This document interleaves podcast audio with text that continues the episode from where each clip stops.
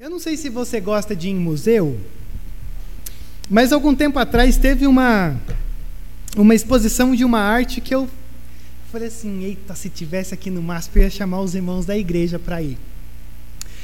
Uh, você entrava no museu e tinha uma cadeira. Tinha uma cadeira. E na frente dessa cadeira, e você poderia sentar nessa cadeira por um minuto. E na frente dessa, dessa cadeira tinha uma espingarda engatilhada, mirando na cabeça de quem sentasse na cadeira. E é, conectado a essa espingarda tinha um cronômetro. Porque os caras fizeram uma programação sinistra de que essa espingarda, a qualquer momento da vida, da história, daqui 100 anos, ela vai atirar.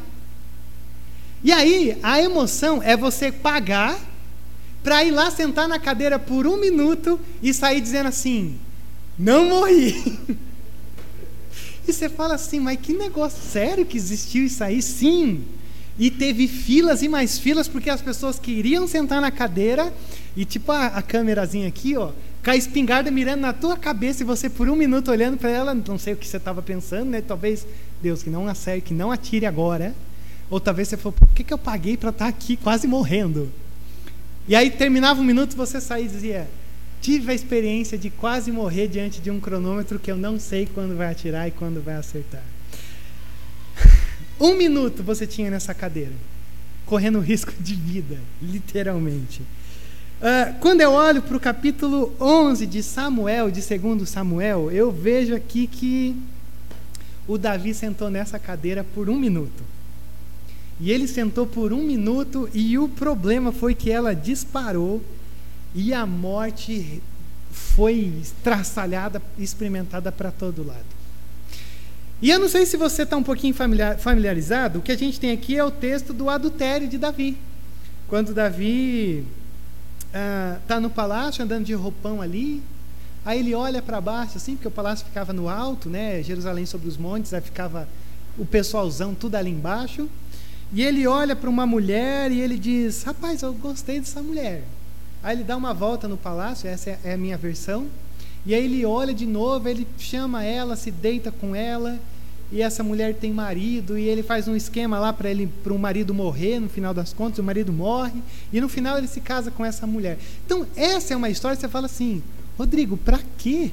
E se eu tivesse conversando com o autor de, de Samuel desse livro, ele dizer: Rapaz, não coloque isso aí não, você vai destruir a imagem de Davi. Principalmente porque Davi, ele está vindo assim, uh, num negócio bom, sabe? O Davi, ele, por exemplo, está agora com um trono estabelecido. Ele é o rei. Ele é um cara que está dominando todos os inimigos ali ao redor. Ele está numa campanha vitoriosa. Ele, agora há pouco, ele tinha falado assim: Pô, eu estou morando num palácio tão bonito e Deus ainda está se reunindo numa tenda. E aí o Senhor aparece para ele e diz: Ó oh, Davi, eu fico muito feliz pelo que você falou aí, mas você não vai fazer, não. Você vai preparar para o teu filho fazer. E aí então, quando você olha assim para o contexto dessa, dessa trágica narrativa, é um contexto bom, não é uma coisa assim, ah, Davi está meio, meio chateado. Não ele está vivendo um episódio bom da vida dele, uma estação boa, conforme o Valtão falou ali na, na nossa escola dominical. Agora, quando eu olho para um texto como esse, eu, eu fico maravilhado, porque se existe alguém que é, é, tem o papel de destruir os personagens bíblicos, é o pastor. Porque a gente nunca pode olhar para esse texto e terminar dizendo assim: seja igual Davi. Não, porque Davi ele é mortal. Davi, ele é alguém que é mortal e enfrenta os mesmos dilemas que eu e você. O Davi, ele vai apontar para um outro alguém. E quando a gente olha para esse texto, é fantástico perceber que no momento de sucesso da vida dele, até aqui, se você cria um, um, um, um infográfico, até aqui é só subida. A partir daqui é ladeira abaixo 200 por hora e o negócio vai pegando para todo lado. Por quê? Porque ao invés de Davi estar tá na batalha, junto com os seus homens, ele está perdendo uma outra batalha em casa.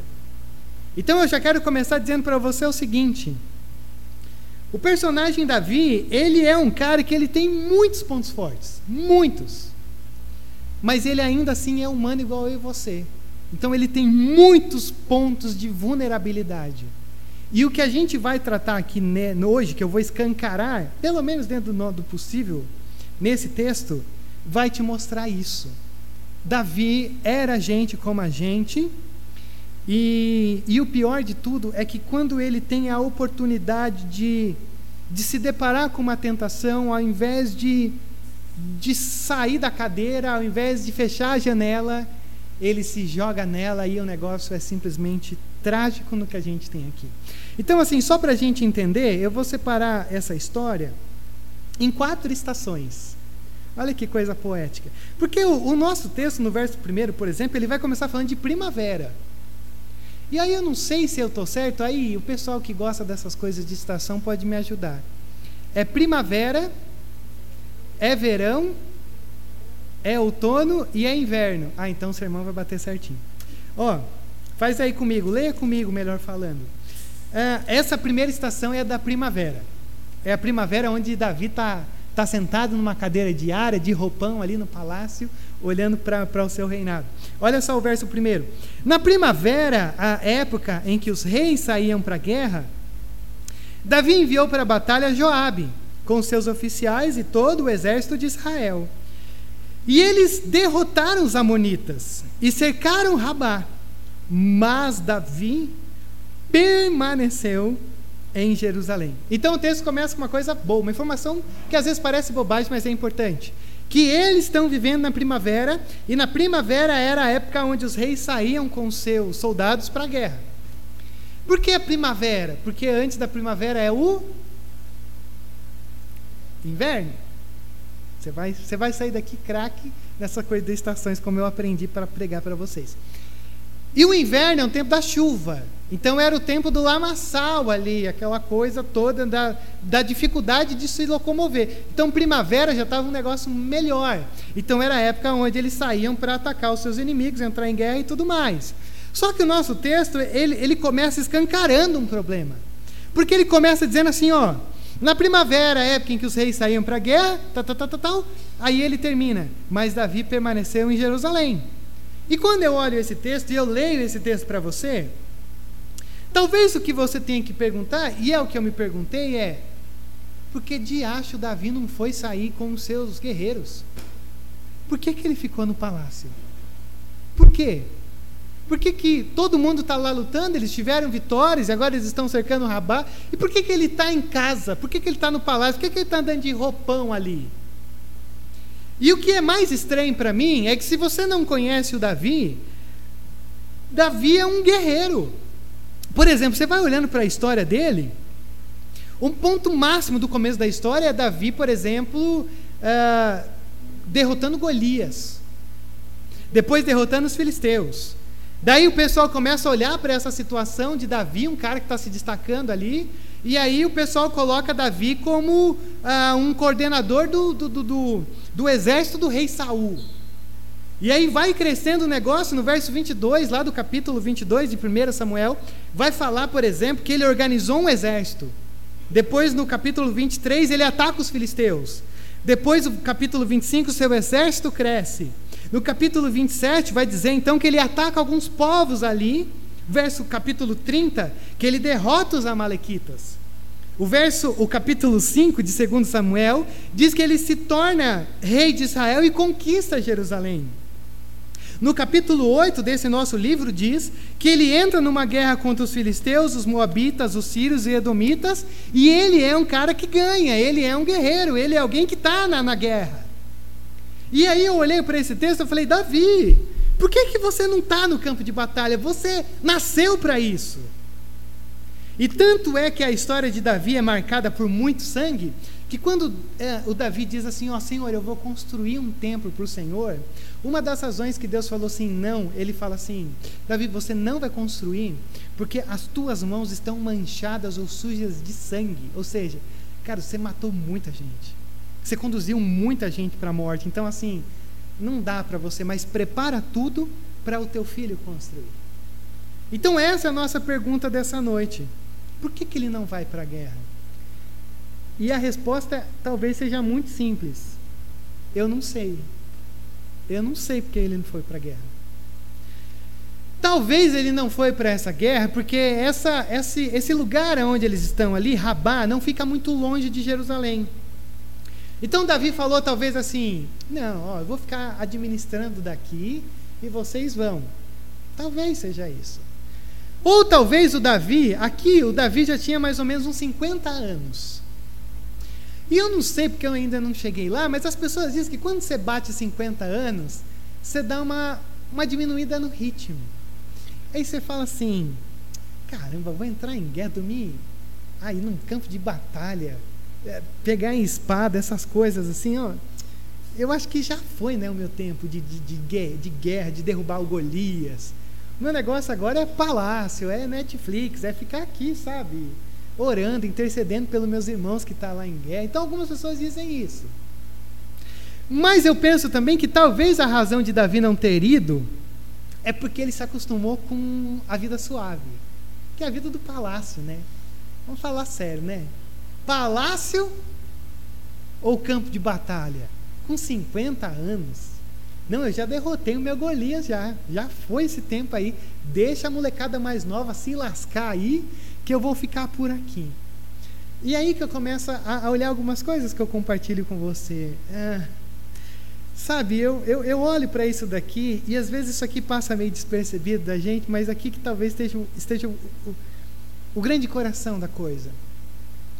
Porque a questão aqui é não é sobre ir para a guerra, mas a questão aqui é é você ser chamado para uma coisa e você não está lá.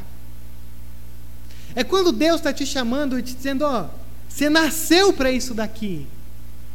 E você olha para Deus assim, Deus, muito legal, mas assim, eu acho que já foi aquilo que eu nasci e agora eu quero um outro projeto de vida. E nesse outro projeto de vida mais confortável, que é a nossa tendência, como é a de Davi, a gente começa a deixar os campos de batalha e nessa história não existe uma cama sem marca de sangue. Porque quando a gente não está na onde a gente tem que estar, tá, a gente sempre vai estar tá deitado na cama com batseba. E é aqui que a coisa começa a funilar para o nosso lado, porque eh, geralmente dentro dessa história é fantástico perceber como a, as maiores batalhas que acontecem com a gente Geralmente, sabe? Mas geralmente mesmo. Elas não acontecem quando a gente está muito ocupado. Mas geralmente elas acontecem quando a gente está de roupão andando pela casa, meio desocupado. E aqui que a coisa começa a pegar, porque a nossa tendência não é querer conflito, a nossa tendência é querer palácio está onde a gente não tem que estar tá se ocupando com o que não deveria estar tá nos ocupando.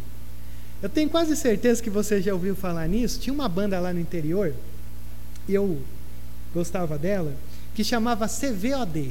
E aí eu acho que você nunca mais vai esquecer disso. Alguém sabe o que significa CVOD? Talvez você não saiba, porque você falou, Rodrigo, você está dando referência lá de Pedrinha, você quer falar o quê? Ninguém conhece, ninguém acha que nem existe essa cidade. Não existe. CVOD significava o quê? E agora eu tenho certeza que a sua avó já falou isso para você. A vozinha já falou para gente. Cabeça vazia, oficina do diabo. Cara, isso aqui é um clássico. Tinha que estar tá até na Bíblia, de tanto que as pessoas falam sobre isso daqui. E parece bobagem, coisa e tal. Aliás, no nosso tempo, é, é até uma contracultura, porque a gente às vezes vive tão cheio de coisa que você pregar uma coisa dizendo assim, ó, cuidado com o tempo em que você não está fazendo nada, você tem que falar assim, ô Rodrigo, pô, você não sabe como é que é o meu ritmo? Você não mora aqui em São Paulo, não? Sei que seu trabalho é diferente do meu, mas assim, você está falando para eu tomar cuidado quando eu não estou fazendo nada? Esse é um texto que olha para a gente e diz sim. Até porque eu estava, eu e a Gil Paiva, a gente foi ontem ali na Comunidade da Graça, a gente passou o dia inteiro lá, porque teve um treinamento de capelania escolar. E, e, e eu achei fantástico perceber que uma das coisas que o pessoal uh, falava lá de cima, da, das palestras que a gente ouviu, é, é o seguinte: e, e, eles conhecem, né? Cada um colocou o que faz da vida e coisa e tal. E uma das coisas que eles sempre diziam lá em cima é assim: Eu tenho uma má notícia para dar para vocês aqui hoje. É que Deus, Ele sempre chama a gente ocupada. Eu fiquei, caramba, eu já, eu, eu já falei sobre isso. Mas eu acho que agora que deu um estalo na minha mente. Porque gente ocupada é mais fácil de, de fazer o que tem que ser feito. Gente desocupada, não no sentido de que você não é nada, mas no sentido de que você tinha que estar no lugar onde você não está, geralmente vai começando a criar um movimento no teu coração que, que você vai se tornando insensíveis aos chamados de Deus. E é fantástico olhar que até esse momento Davi sempre estava ocupado.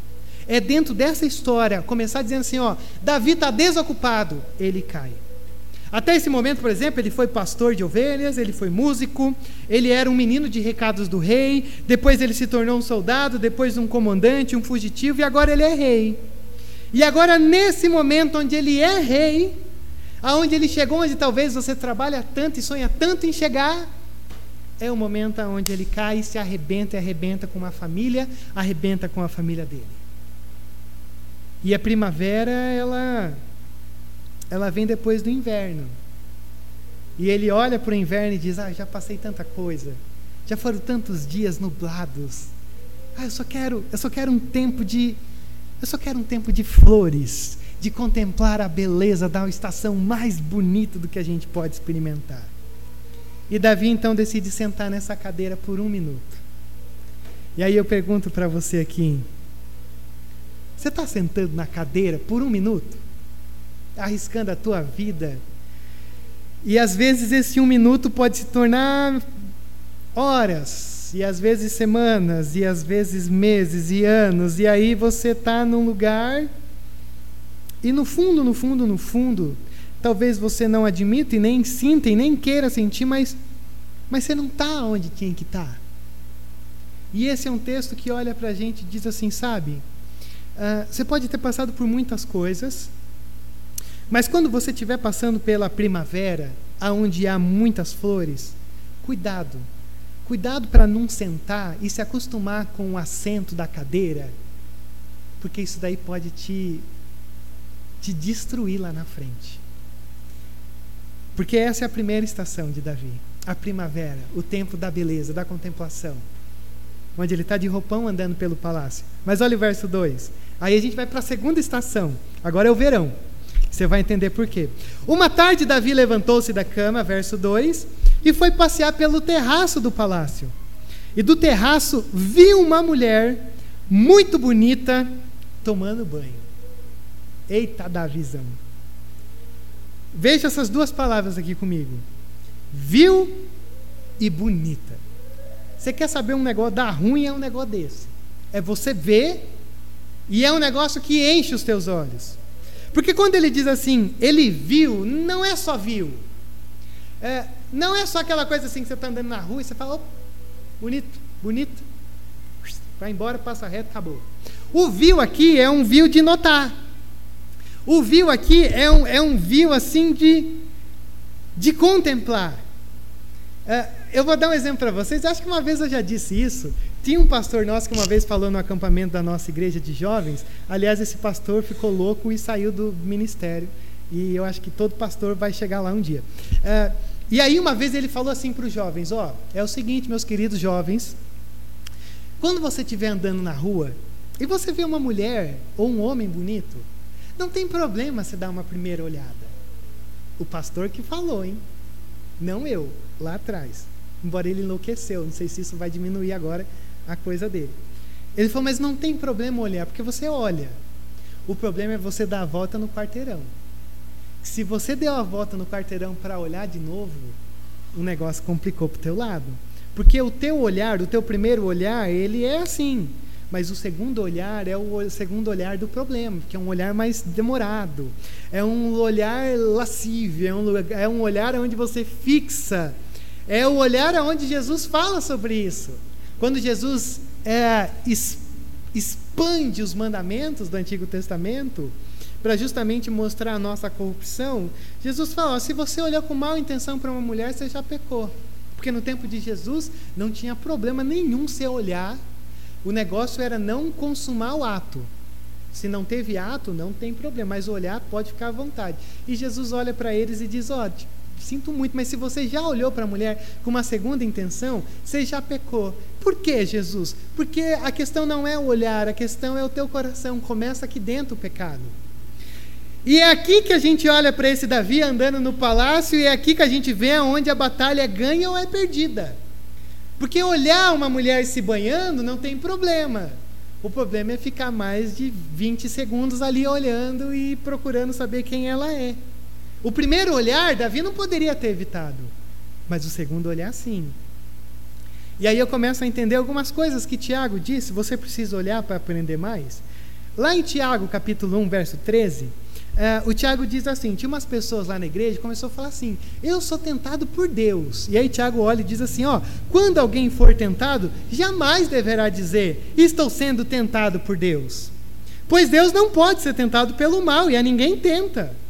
E quando ele usa essa palavra alguém ser tentado, ele está dizendo, ó, a tentação ela acontece com o nosso coração, com esses desejos internos que vão se tornando um ser maligno ao ponto de que todos os teus sentidos agora estão corrompidos e você não consegue olhar mais para alguém como uma pessoa, mas como um objeto a ser conquistado. Mas já já eu vou pincelar isso daí. E aí Paulo, lá em 1 Coríntios, capítulo 10, verso 13, diz, ó, quando vocês forem tentados, saibam que isso é, é humano. É o teu ser, é o teu coração que deseja e que vê a possibilidade de fazer algo ruim. Mas fique bem dentro do possível, porque Deus nunca permite que a gente seja tentado além das nossas forças. Ou seja, Deus ele é soberano, Deus ele traça um limite para dizer assim, ó, Rodrigo, eu conheço você. Então, ó, daqui você não passa. Se você passar daqui, você vai, eu vou ter que passar o rodo em você. Então é assim. Deus ele, ele traça o nosso limite para a gente não cair. Só que mais do que isso, ele, pelo contrário, juntamente com a tentação, Paulo diz, vos proverá livramento, de sorte que possuais suportar. Ou seja, ele é soberano, nos limitando, dizendo, oh, Rodrigo, ó, você não vai daqui, mas ele também dá um livramento, dizendo, ó, eu vou providenciar uma maneira de você não cair. Então é maravilhoso porque é um Deus que cuida de nós. Então isso ao mesmo tempo que é bom, é ruim. Porque quando a gente chega e fala assim, fiz bobagem, foi além das minhas forças. Opa, Paulo falou que não. Se você caiu, que você quis, que você cultivou isso aí no teu coração. Você foi alimentando. Um exemplo prático disso, lembra da história de José? Lá em Gênesis 39, que a mulher começa a dar em cima dele, e dá em cima, e dá em cima, e não deveria ser feia ou qualquer coisa assim. E aí o José olha para essa situação toda e fala assim: Cara, eu, eu não posso me deitar com você. Porque o teu marido colocou toda a responsabilidade do reino sobre mim, então ele me considera. E ele termina dizendo assim: E ai de mim cometer um pecado como esse contra Deus. Então, assim, ó, eu tenho duas razões para não me deitar com você. Primeiro é porque o Senhor, o, o teu marido, colocou tudo isso aqui nas minhas mãos. Segundo, eu sirvo a um Deus. Mas é aqui que entra essa nossa outra estação. Porque a primavera é esse lugar da contemplação, mas o verão é esse lugar onde as temperaturas são altas. E são altas aí no teu coração. Então a nossa tendência natural sempre é parar e dar uma segunda olhada. A nossa tendência sempre é atravessar o quarteirão e ficar fazendo assim a vida inteira, se Deus deixar. Se Ele não fala assim, ô, oh, toma um tapa na cara, passa uma vergonha aí para perceber que você está ficando louco. E aí então esse é o nosso problema, porque a primavera ela é inevitável. Tá cheio de flor bonita para todo lado. Mas o problema é quando essa temperatura dentro de você está desregulada e você está doido. Você fica doida. Então essa é a segunda estação, porque é isso que Davi faz. Ele vê, mas o olhar dele já está ardendo de desejo. O bicho está doido. Olha o verso 3, é a terceira estação. Porque daí, depois da, da primavera, da beleza, do verão escaldante, tem o outono. E aí começa a cair as folhas. E aí começa a mostrar assim o que tem ali de galho seco sem beleza alguma. E aí olha o verso 3. E mandou alguém procurar saber quem era ela. E disseram-lhe: É Batseba, filha de Eliã e mulher de Urias o Itita. E Davi mandou que a trouxessem e se deitou com ela, é, que havia acabado de ser purificada da impureza da sua menstruação. Depois voltou para casa, a mulher engravidou e mandou um recado a Davi dizendo que estava grávida. A gente às vezes não percebe, mas eu quero, eu quero ler uma partezinha aqui, é, mais pausadamente para você entender a rapidez e a frieza do que está acontecendo aqui. Mandou alguém procurar saber quem era ela, aí disseram é tal, procurou, Davi mandou que a trouxessem, se deitou com ela e depois voltou para casa, a mulher engravidou, mandou um recado para Davi. Cara, isso aqui é, é simplesmente assustador.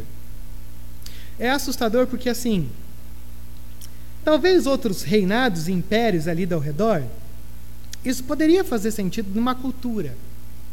Mas aqui, e até o Theo deu essa pincelada na escola dominical, aqui é complicado. E é mais complicado ainda, sabe por quê? Porque assim, o princípio bíblico é muito básico. Ó, é, dois que se fazem uma só carne. E eu não sei se você sabia dessa informação, mas aqui o Davi tem 17 carnes junto a ele. 17. Davi era casado, ele tinha sete esposas, dez concubinas. Então, dez concubinas, sete esposas. Davi tinha 17 mulheres em sua vida. E talvez, se você é uma pessoa bem carnal como eu, você vai falar, pô, mas ele podia ter ficado feliz com 17. Embora tenha uma e já esteja completamente feliz e realizado. E você fala assim, não, mas 17?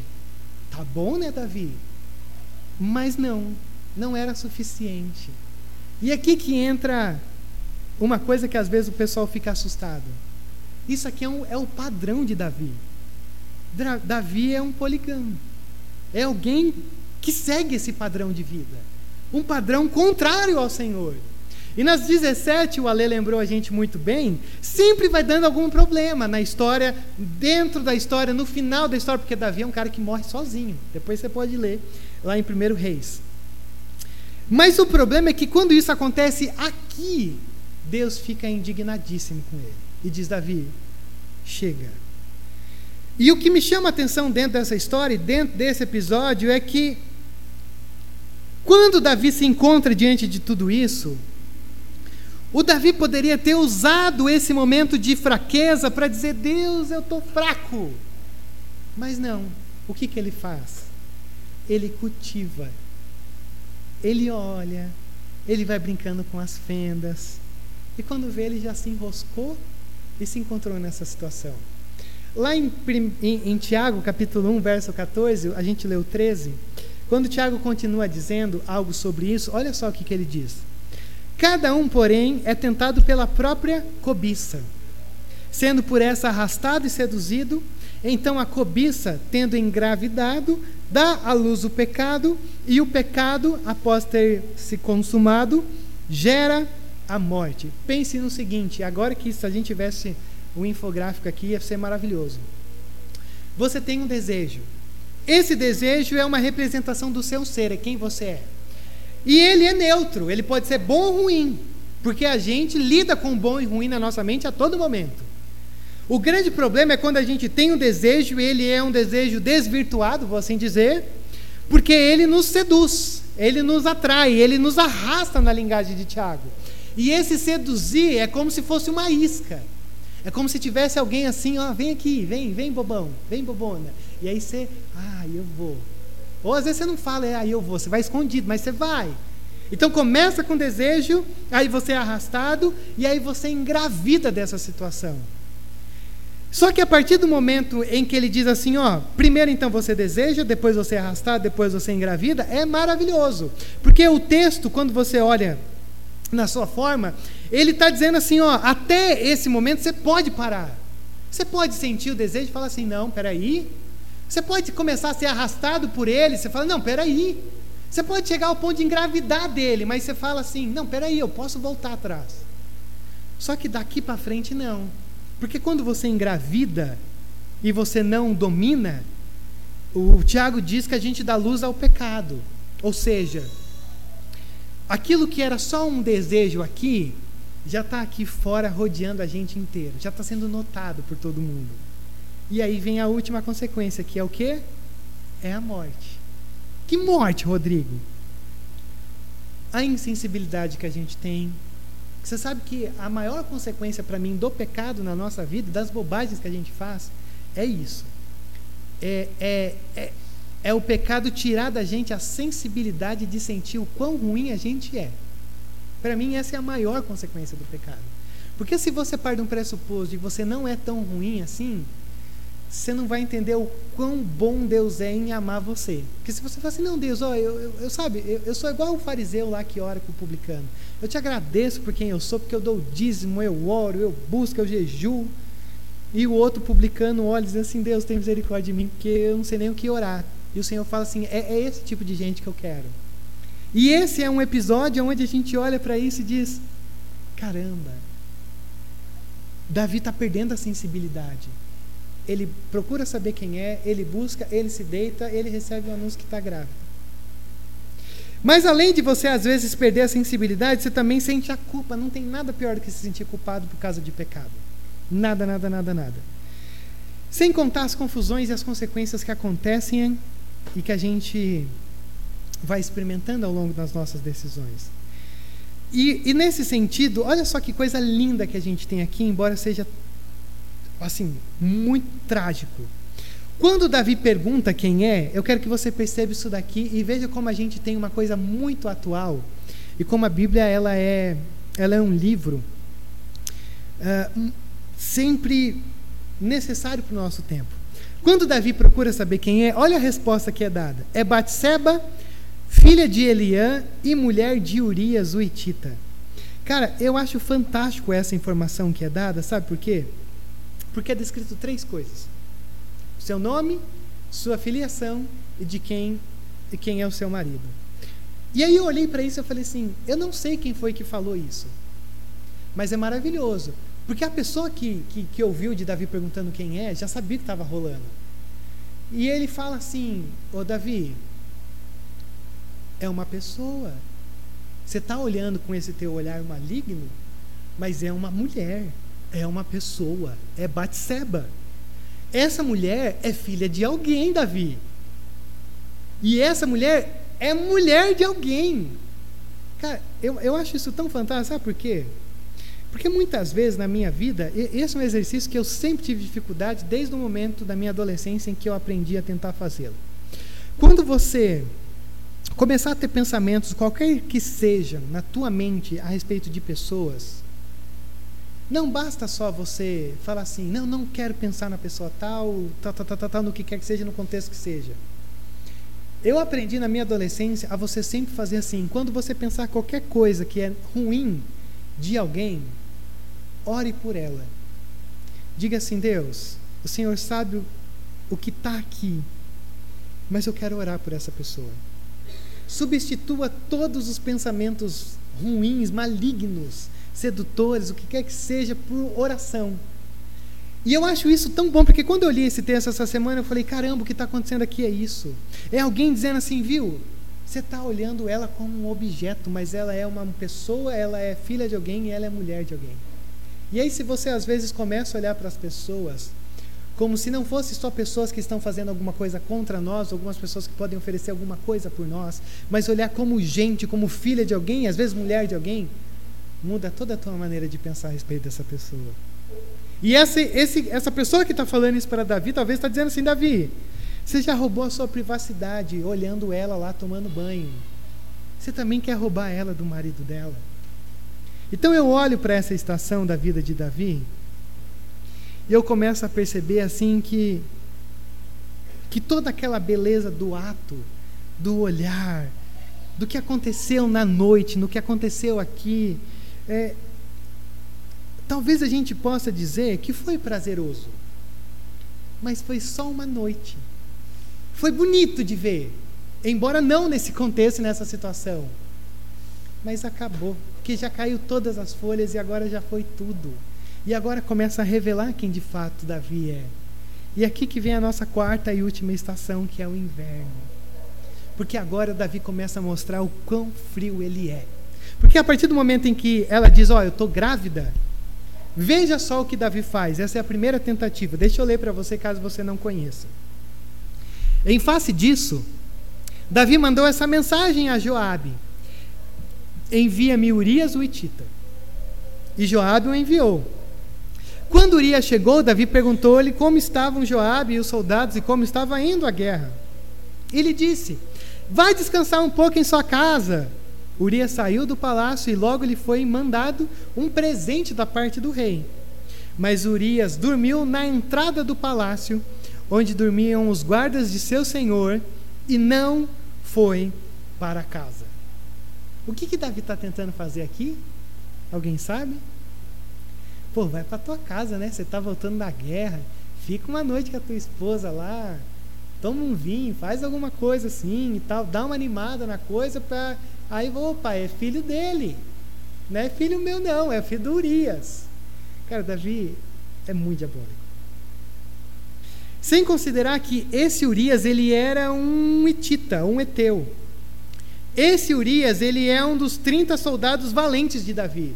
Não é um soldado qualquer, embora a gente não poderia falar, não, se é soldado qualquer, pode mandar. Não, não, não. era alguém especial. Era um dos caras que ajudou, por exemplo, Davi a, a, a, a se proteger quando estava sendo perseguido por Saul. Então é um cara assim, quase um braço direito. Então é uma traição maior ainda.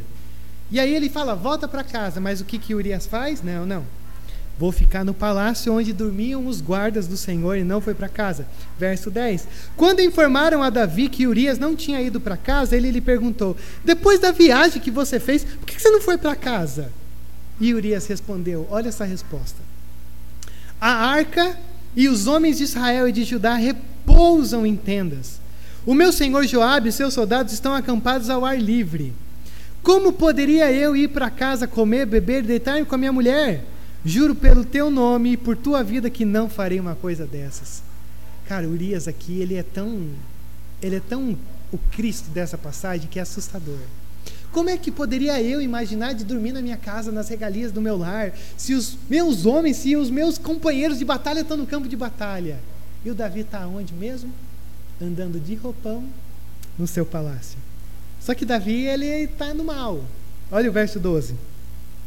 Então Davi lhe disse: Fique aqui mais um dia, amanhã o mandarei de volta. Urias ficou em Jerusalém, mas nos dias seguintes, Davi o convidou para comer e beber e o embriagou. À tarde, porém, Urias saiu para dormir em sua esteira, onde os guardas de seu senhor dormiam, e não foi para casa. O que, que Davi falou? Eu vou encher esse cara de pinga é vinho para todo lado, esse cara vai chegar em casa e aí eu vou conseguir ter o que eu preciso resolver. O que, que Urias fez? Foi para a esteira onde os guardas dormiam. Aí o Davi falou, mano, não, não vai dar jeito. Verso 14, terceira e última tentativa. De manhã Davi enviou uma carta a Joabe por meio de Urias e nela escreveu: Ponha Urias na linha de frente e deixe-o onde o combate estiver mais violento. Cara, dá uma dor no coração de ler isso aqui. Eu fico imaginando quando eles se encontrarem no céu. É que a gente vai ser transformado. Porque se não fosse, eu acho que aqui lá Urias ia perder a cabeça. Para que, para que seja ferido e morra. Como Joabe tinha cercado a cidade, colocou Urias no lugar onde sabia que os inimigos eram mais fortes. Quando os homens da cidade saíram e lutaram contra Joabe, alguns dos oficiais da guarda de Davi morreram e morreu também Urias o Itita. Cara, é muito sacanagem. Desculpa, é muito sacanagem essa história. Primeiro porque Davi, de alguma maneira, ele quebra três mandamentos. Ele cobiça o que não é dele, ele adultera com a mulher do próximo e ele comete um assassinato. Tudo isso por quê? Por causa de um desejo descontrolado, porque ele está onde ele não deveria estar. E aí você vai vendo como um pecado vai levando ao outro. E aí eu fiz um exercício, depois você pode fazer na tua casa. Pega os dez mandamentos. O primeiro mandamento é essa coisa de não adorar outros deuses. O último mandamento é sobre a cobiça. E eu olhei e falei assim: será que o Davi quebrou todos os mandamentos? E eu consegui chegar na conclusão que Davi quebrou todos os mandamentos. Até no mandamento, quando eu cheguei assim no dia do descanso, falei, mas peraí, será que Davi quebrou? Não, aí não encaixa nesse texto. Eu falei, não, encaixa. Porque o mandamento do dia do descanso é sobre ritmo. E ritmo é sobre dever. E o dever dele era estar no campo de batalha e não descansando em casa. Aí eu falei, caramba. Só que o pior que eu queria que você pensasse comigo aqui, infelizmente, é que todo o nosso pecado, se você for parar para pensar, ele sempre quebra todos os mandamentos. Se você começar a fazer esse exercício, se você ser muito sensível, você vai perceber que todos os mandamentos de Deus são quebrados quando a gente peca. Não, Rodrigo, eu acho que não. Se você começar a colocar no papel, você vai sentir tanta vergonha de quem você é, que você vai falar assim: Deus, acho que nem na igreja mais eu posso ir, se não fosse um lugar de graça. E aí o que, que acontece? Desenrola um negócio, Jabe fica preocupado de dar essa notícia para Davi, embora Davi que havia mandado fazer toda essa coisa, e aí ele manda o um mensageiro, e olha só como a história termina no verso 25. Davi mandou uh, o mensageiro dizer a Joabe: Não fique preocupado com isso, pois a espada não escolhe a quem devorar. E aí eu vou dizer para você uma coisa: aí ia sair eu com Davi lá no céu se não fosse a transformação divina do nosso coração. Porque, cara, você fez o que fez e você tem a cara de pau de ser cínico e dizer: não, a espada não escolhe quem matar. Foi você que colocou ele na linha de frente, seu cretino. Foi você. E ele diz assim: reforce o ataque à cidade até destruí-la. E ainda insistiu com o mensageiro que encorajasse Joabe. Está vendo a alma do, do Davi na estação do inverno? Ele é frio. Ele é insensível. E o pior é que ele acha que deu certo a solução dele. Porque tudo que ele fez, e no final, maravilha. Porque olha só o verso 26. Quando a mulher de Urias soube que o seu marido havia morrido, ela chorou por ele. Passado o luto, Davi mandou que a trouxessem para o palácio e ela se tornou sua mulher e teve um filho dele. Aí você fala assim: nossa, o cara fez tudo isso e no final deu certo. Agora ele não tem só 17 mulheres, agora tem 18. Só que o capítulo 11 o capítulo 12 vai fazer uma coisa tão maravilhosa que depois eu te encorajo a fazer. Toda vez em que eles vão falar de Batseba, eles falam a mulher de Urias. E o autor está dizendo assim: agora, Davi, a mulher de Urias é a tua mulher. Cara, isso aqui devia ser um eco eterno assim no coração de Davi. Só que o grande problema é que a alma de Davi é fria. Ele está distante, ele está longe. É por isso que ele faz um monte de bobagem. Em nenhum momento ele ora, em nenhum momento ele pega a harpa e diz: opa, deixa eu tocar aqui. Não, por quê? Porque eu já disse isso diversas vezes para você, mas agora é o ponto principal do porquê eu falo isso. Cuidado com os palácios, porque é, são nos palácios que a gente começa a cultivar a ociosidade. Mas quando a gente está sendo perseguido no deserto, a gente compõe salmos, a gente ora, a gente cria canções. Mas na ociosidade do palácio, geralmente a gente fica olhando para as mulheres de Urias e começa a perder aonde a gente deveria estar. Só que aí olha só como termina o texto. E aqui acontece isso, Theo.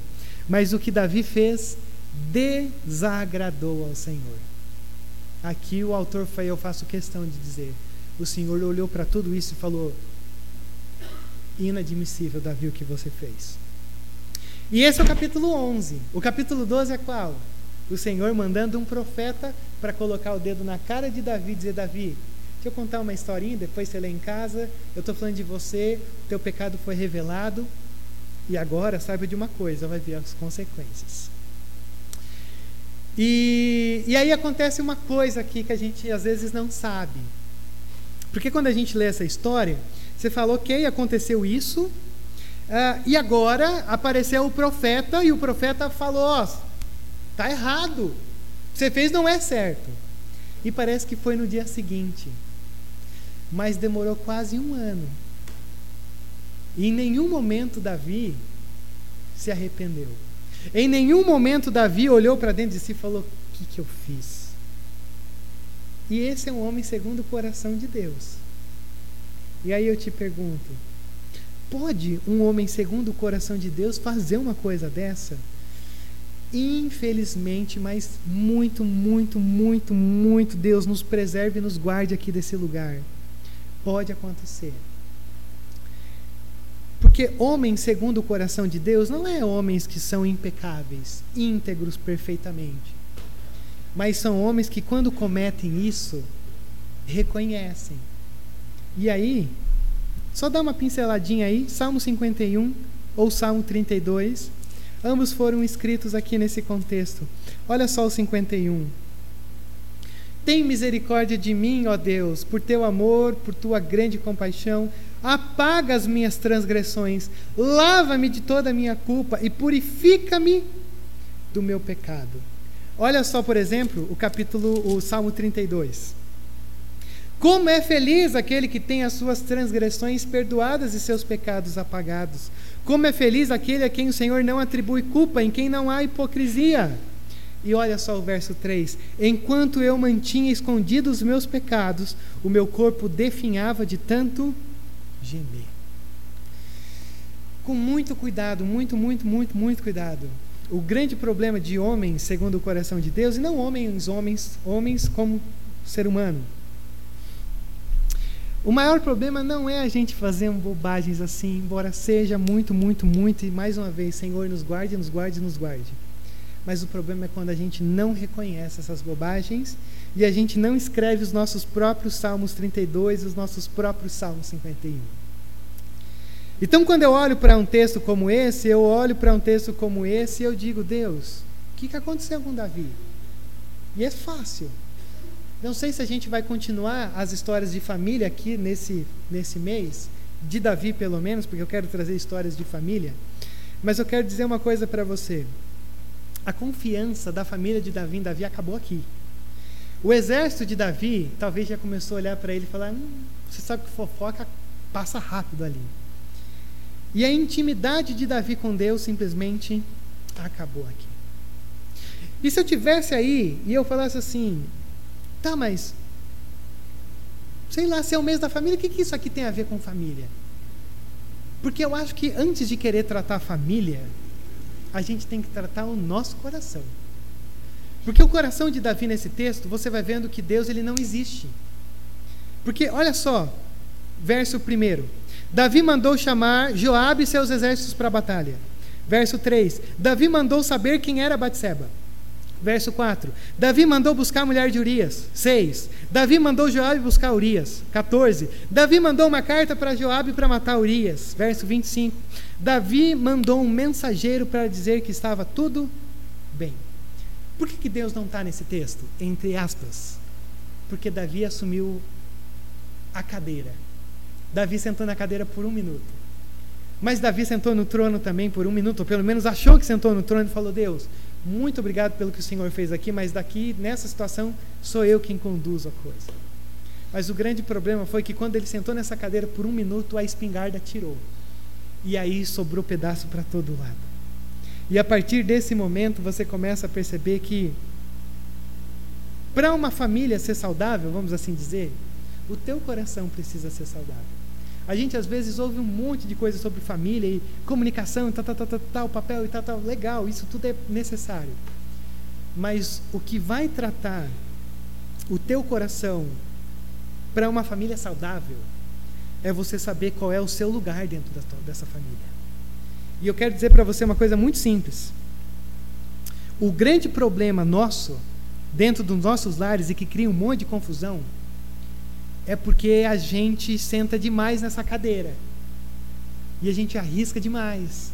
E a gente começa a deixar Deus de lado e usar muito mando, mando, mando, mando, sou eu que estou no controle.